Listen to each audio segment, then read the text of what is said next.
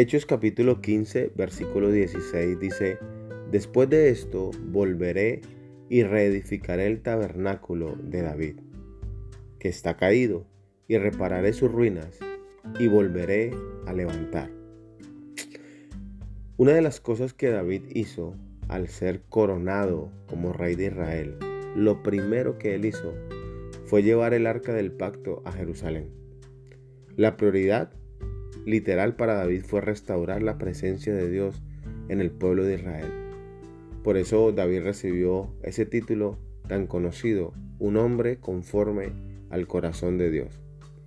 David tenía las prioridades claras y establecidas. Él sabía que en el reinado de Saúl la presencia de Dios se había apartado, porque Saúl había tomado decisiones equivocadas. Sin embargo, al ser coronado David rey, la prioridad número uno para él fue traer de regreso el arca del pacto, porque allí habitaba la presencia de Dios.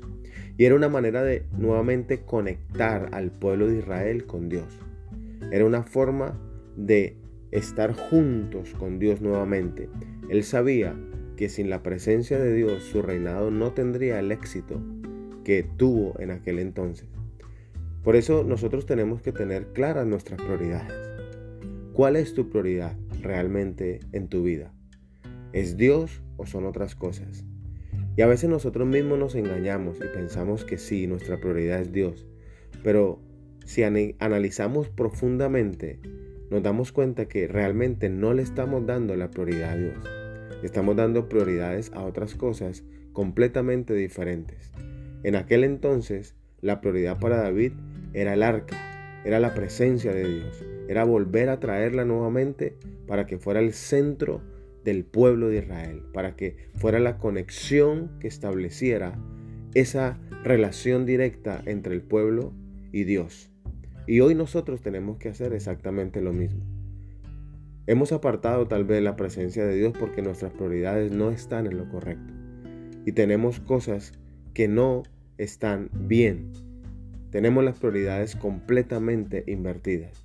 Por eso tenemos que analizar si la prioridad de nosotros es realmente la presencia de Dios, si Dios es nuestra prioridad, si cada día que nosotros vivimos, que Dios nos permite disfrutar de la vida, Él es nuestra prioridad, si vivimos para Él, si todos nuestros sueños están conectados primero con Él.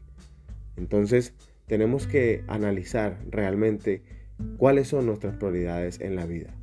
Para David, lo más importante era la presencia de Dios. Por eso fue un hombre conforme al corazón de Dios. Agradó el corazón de Dios. Y es exactamente lo que cada uno de nosotros debemos de hacer. Que Dios sea nuestra prioridad para que podamos agradar y alegrar el corazón de Dios. Dios te bendiga.